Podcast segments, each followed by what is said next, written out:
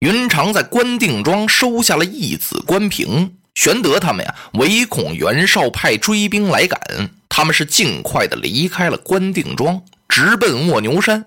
为什么要从这儿走呢？因为云长啊，派周仓到卧牛山来收裴元绍。袁绍的人马不追则已，如果他要追来的话呀，仅凭这支人马也能抵挡一阵。他们还没到卧牛山呢，就遇见周仓了。周仓说呀，裴元绍让人家给杀了，山上来了这么一员猛将。把卧牛山给占了，还差一点啊，把我也给打死。看来是手下留情，根本人家没想杀我。云长一听啊，气火填胸啊，这还了得呀？他要会会此将。玄德不放心，撒马紧追。云长和刘备是一前一后，快到卧牛山下了。只见由山坡上跑来一匹骏马，马上端坐一员大将。银盔银甲，手持亮银枪，胯下骑的是粉定博龙驹。刘备这么一看，这员将啊，哎呦，他惊叫一声，刘备几乎都忘了自己是在马上了，差一点啊，一头由马上灌下来。幸亏云长一回身扶了他一把。玄德叫什么呀？哎呀，我当何人？感情啊，是赵云、赵子龙。这时候啊，那员将也看清楚了，是刘备。他急忙啊，翻身下马，把银枪往地上这么一插呀，把马拴好了，抢步前进，要给刘备施大礼。玄德这时候也滚鞍下骑过来，双手搀扶啊，子龙啊，你想杀我刘备呀？就是想死我了。此将是谁？感情啊，就是常山赵云赵子龙。怎么叫常山赵云呢？他家住常山真定，就是现在的河北石家庄东北。赵云是公孙瓒手下的一员大将，那么他怎么和刘备这么熟呢？当初刘备不是解过徐州之围吗？曹操兵发徐州，要杀陶谦，刘备到徐州去给解围，但是呢力量太单了，他从公孙瓒那儿借来了赵云，因为刘备是公孙瓒的老同学呀。他们到了徐州之后啊，哎，幸亏吕布取了濮阳，曹操没打徐州，不是就回兵了吗？哎，就从那时候啊。赵云认识了刘备，这位刘皇叔从那时候起啊，也就爱上了这员大将了。走的时候是难舍难离，洒泪而别呀。今天没想到在这儿见着了，把刘备高兴的呀，拉着赵云的手，说什么也不松开了。子龙啊，你怎么会到这儿来了？唉，赵云轻轻叹了口气：“使君呐，怎么有些人称呼刘备叫使君呢？也有叫他皇叔的。”刘备叫皇叔啊，那是后来的事儿了。是曹操把他带进许都之后啊，汉献帝跟刘备一叙家谱，说你是寡人的皇叔，从这儿不是才叫他皇叔的吗？在这以前呀，都称他为刘使君。使君呢，就是个尊称，也就是个太守的意思吧。赵云说呀，我自从与使君分别之后，我也是朝夕想念呀。这个公孙瓒呢，他不听解劝，最后让人家袁绍兵马把他给包围住了。包围在一座孤城之中，他杀死了妻子，自己也死去了。由这儿起啊，我就离开了公孙瓒。袁绍几次写信招我，让我到河北冀州去。我一打听袁绍为人呢，比这公孙瓒强不了多少，所以我就不想去。我一直想念史君您，在我跟您分手之后所处的这些人，能比上史君您的，没有那么一两个呀。所以我想投奔您，可是您把徐州丢了，兄弟失散了。后来我又听说云长将军在曹营，我也不好去找。又听说三将军张飞在古城，也不知是真是假。我刚走到卧牛山这儿啊，裴元绍下来劫我的马，叫我把他杀了。说到这儿啊，赵云看了看周仓，这位将军要给裴元绍报仇，我们两个也动起手来了。这就是我来到卧牛山的来由。刘备听到这儿啊，喜上眉梢。子龙啊，这次你哪儿也不能去了，就跟我在一起吧。子龙将军一听，使君您放心吧，您赶我，我也不走了。我愿在使君前效犬马之劳，虽肝脑涂地，死而无恨。刘备、云长和子龙啊，他们上卧牛山，一把火把山寨烧了，领着山上的这些人马呀，来到古城。张飞听说哥哥来了，领二位皇嫂带糜竺、糜芳。古城中所有的人呀，几乎都出城接来了。这一见面呢，简直是悲不胜悲，喜不胜喜呀！兄弟相逢，居家团圆，这能说不是个大喜事儿吗？可是这离别之苦呢，又怎么能使人不掉泪呢？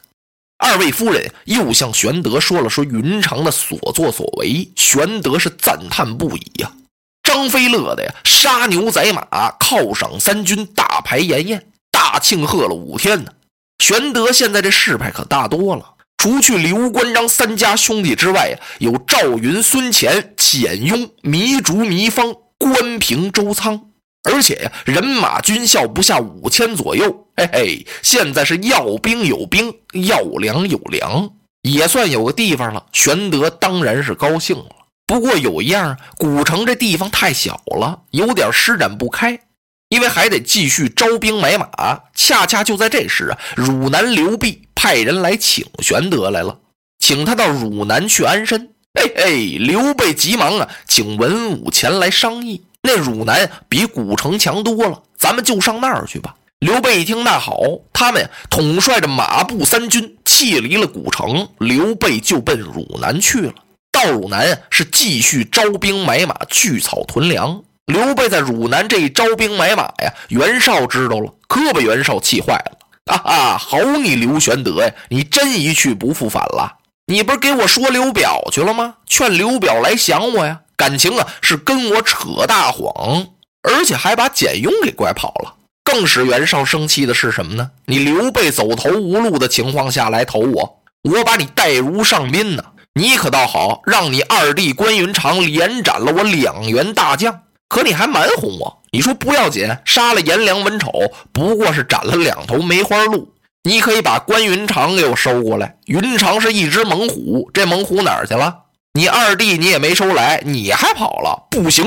袁绍起兵啊，要兵发汝南，让他手下的谋士郭图、沈佩给拦住了。明公啊，您不能去取刘备。刘备现在羽毛不丰，他成不了什么大气候。羽毛不丰啊，就那翅膀还没长硬呢，差远了。如今明公心腹大敌，乃是曹操曹孟德。您要打的话，也应该兵进许都，去伐曹操啊。哎哎，袁绍听到这儿点了点头啊！你们以为我不想打曹操啊？我这不是一直跟曹操打着呢吗？要不是为打曹操，我怎么能够连损两员大将颜良、文丑呢？是啊，明公，我是说您啊，应该再联合些人。哎，快别提了，我这不是派刘备去荆州联合刘表去了吗？你看他不回来了，他跑汝南那儿去了。你说这让我怎么办呢，明公？您可以联合江东的孙策呀？什么？袁绍一听，把眼睛瞪起来了。联合孙策啊？哎呦，那孙策可不得了啊！那当然了，人称孙策呀，为江东之蛟龙，江东之雄狮啊。说他又是狮子又是龙，可惹不起。他管辖江东六郡八十一州，这六郡就是会稽、丹阳、吴郡、豫章、庐陵、庐江。孙策不单英勇无敌，人称小霸王，而且呀，他手下文臣武将云集在江东啊，能人太多了。文有张宏、张子刚、张昭、张子布，都有惊天伟地之才呀；武有程普、黄盖、韩当、周泰、太史慈。更厉害的是，他手下有一位三军统帅大都督周瑜、周公瑾，此人是资质风流，仪容秀丽。这人物不单长得漂亮，特别风流，而且呀是文韬武略，智勇过人呢。我看主公啊，您干脆给孙策写封信得了。嗯，袁绍一听，喜出望外，那可太好了！我要能联合孙策，嘿嘿，孟德休矣。曹操啊，他就算完了。袁绍当即修书一封，派陈震为使臣，带重礼奔吴郡去联合孙策。这孙策呀，确实是厉害。他十七岁继承父业，统兵打仗，攻无不胜，战无不取。现在呀，独霸江东六郡八十一州，手下文骑武备，兵精粮足啊。前不久啊，他打败了庐江太守刘勋，迫使豫章太守华歆也投降了。其实到了这时啊，小霸王孙策、孙伯符早已是名声大振。落花葬黄冢，花蝶各西东。千年之后的我，重复着相同风恍惚中